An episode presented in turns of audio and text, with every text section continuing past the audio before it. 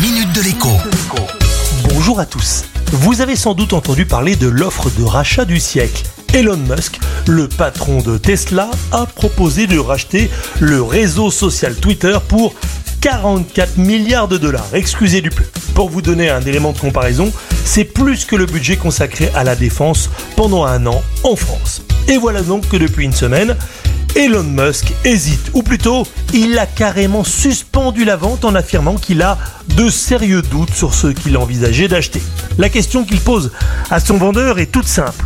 Combien y a-t-il de vrais humains sur Twitter? Ce sont les seuls qui ont en réalité vraiment de la valeur. Les robots, les faux comptes n'en ont aucune. Comme la réponse du vendeur est évasive, on n'est pas vraiment sûr, c'est difficile de savoir, on a essayé de compter mais on n'y est pas arrivé. Elon Musk a suspendu la transaction.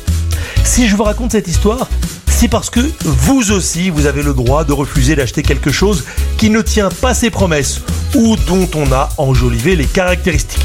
La tromperie sur la marchandise permet d'annuler une vente dont on dit qu'elle est dolosive. C'est en prime un délit puni de 2 ans de prison et de 300 000 euros d'amende.